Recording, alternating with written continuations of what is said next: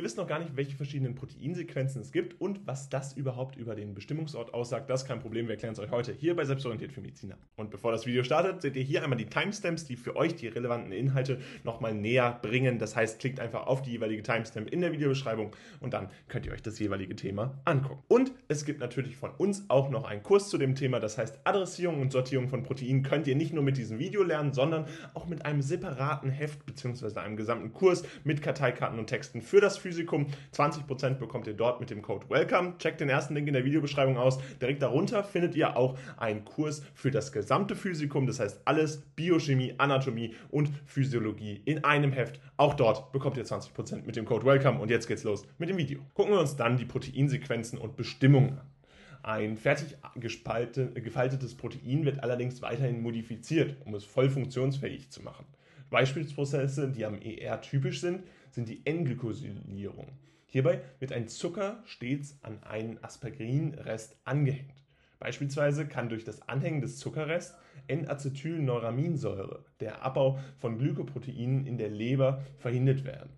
Neben der Glykosylierung ist noch die O-Glykosylierung möglich. Diese findet allerdings im Golgi-Apparat statt. Wichtig ist hierbei die Unterscheidung Glykosylierung und Glykierung. Das ist nicht dasselbe, ganz wichtig. Die Glykierung läuft nicht enzymatisch ab. Hierbei entsteht durch spontane Reaktion von Aldosen Verbindungen mit Proteinen, die deren Funktion beeinträchtigen. In einer Schiff-Base-Reaktion binden ihre Carbonylgruppen an Aminogruppen des, der Proteine. Ein Beispiel ist die Glykierung von Hämoglobin bei langfristig hohem Blutzuckerspiegel. Das daraus entstehende HbA1c ist diagnostisch wertvoll für die Nachverfolgung des Patientenblutzuckers über die letzten zwei bis drei Monate, da die Glykierung für die Lebenszeit der Erythrozyten anhält.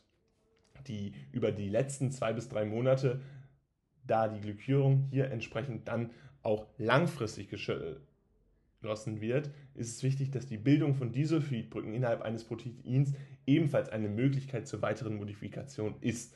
Wir wollen uns im Folgenden nun mögliche Bestimmungsorte und deren Aminosäuresequenzen näher ansehen. Lysosomale Proteine oder für die Exocytose bestimmte Proteine werden an einem Mannose-6-Phosphat-Rest gebunden. Dieser sorgt dafür, dass Proteine am membranständigen Mannose-6-Phosphat-Rezeptor erkannt werden und so für die Verpackung und Transport der Proteine zu den Vesikeln gesorgt wird. Rezeptor und Verpackung finden am Trans-Golgi-Netzwerk statt der Golgi-Apparat ist bekanntermaßen eine zentrale Verpack- und Versandstation für viele Produkte der Zelle. Ganz wichtig ist hier aber, dass ihr euch wirklich diesen Mannose-6-Phosphat-Rezeptor bzw. den Mannose-6-Phosphat-Rest merkt. Denn dieser wurde in den vergangenen Physikumsklausuren immer wieder abgefragt und deshalb solltet ihr da auf jeden Fall beim Lernen immer wieder einen besonderen Fokus drauf legen. Proteine, die in einer mitochondrialen Matrix gelangen sollen, besitzen eine positiv geladene, amphitaminische Alpha-Helix an ihrem N-Terminus. Ein weiterer wichtiger Erkennungsweg ist der sogenannte KDL-Sequenz.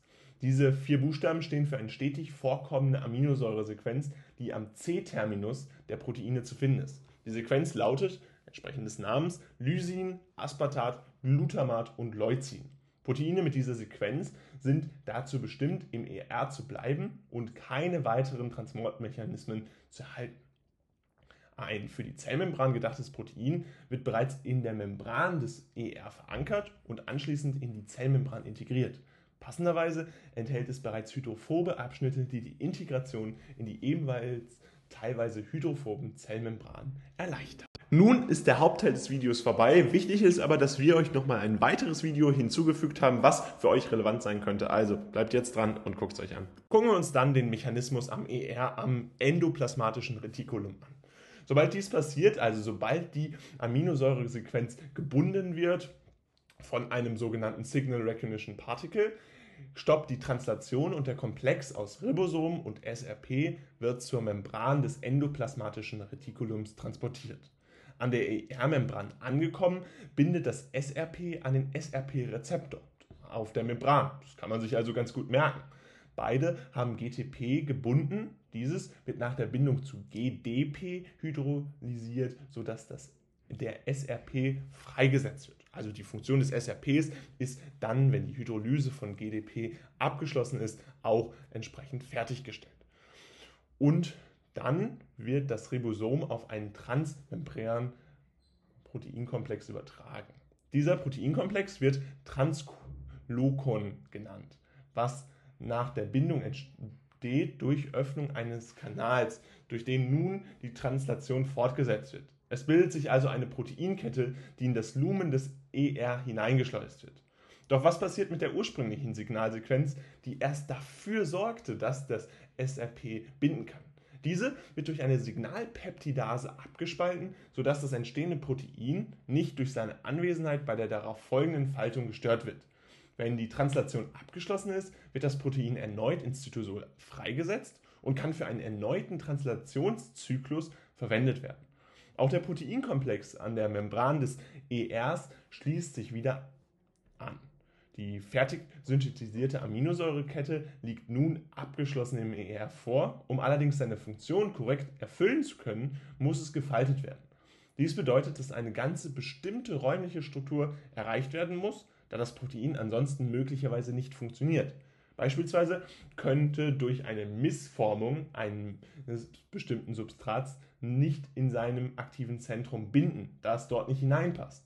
Das wäre für unseren Körper verheerend, daher sind sogenannte Chaperone an der Faltung beteiligt. Das sind letztendlich Faltungshelfer und diese werden auch als Heatshock-Protein bezeichnet und sind in vielen Arten vorhanden. Die bekanntesten sind jedoch HSB 60 und 70.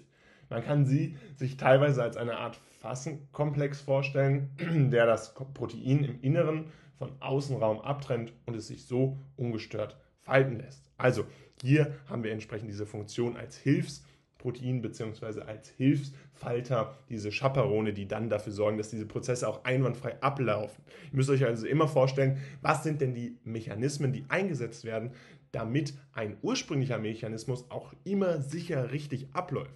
Das muss nämlich in unserem Körper natürlich geregelt werden und nur so kann es auch tatsächlich stattfinden, dass der Körper nahezu immer fehlerfrei agiert und ein Leben lang funktioniert. Also das hier ein ganz wichtiger Prozess, den ihr euch merken sollt. Gucken wir uns dann noch einen klinischen Exkurs zu dem Thema an. Selbstverständlich kommt es bei vor, dass sich Proteine durch Mutationen oder andere unvorhergesehenen Mechanismen letztendlich nicht korrekt falten.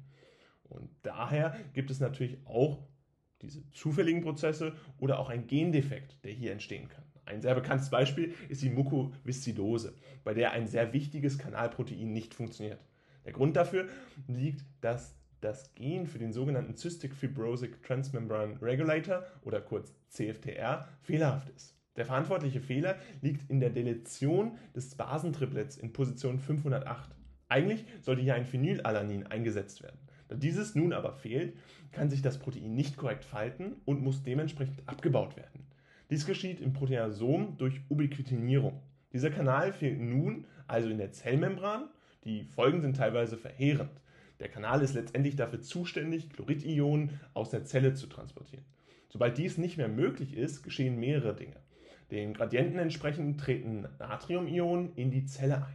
Auch Wasser folgt hierdurch durch die osmotischen Verhältnisse. Die Folge zeigt sich in den sekretbildenden Zellen. Diese produzieren nun ein Sekret mit deutlich gesteigerter Viskosität, also vereinfacht gesagt einer sehr zähen, dickflüssigen Schleimhaut, beziehungsweise einem sehr zähen, dickflüssigen Schleim.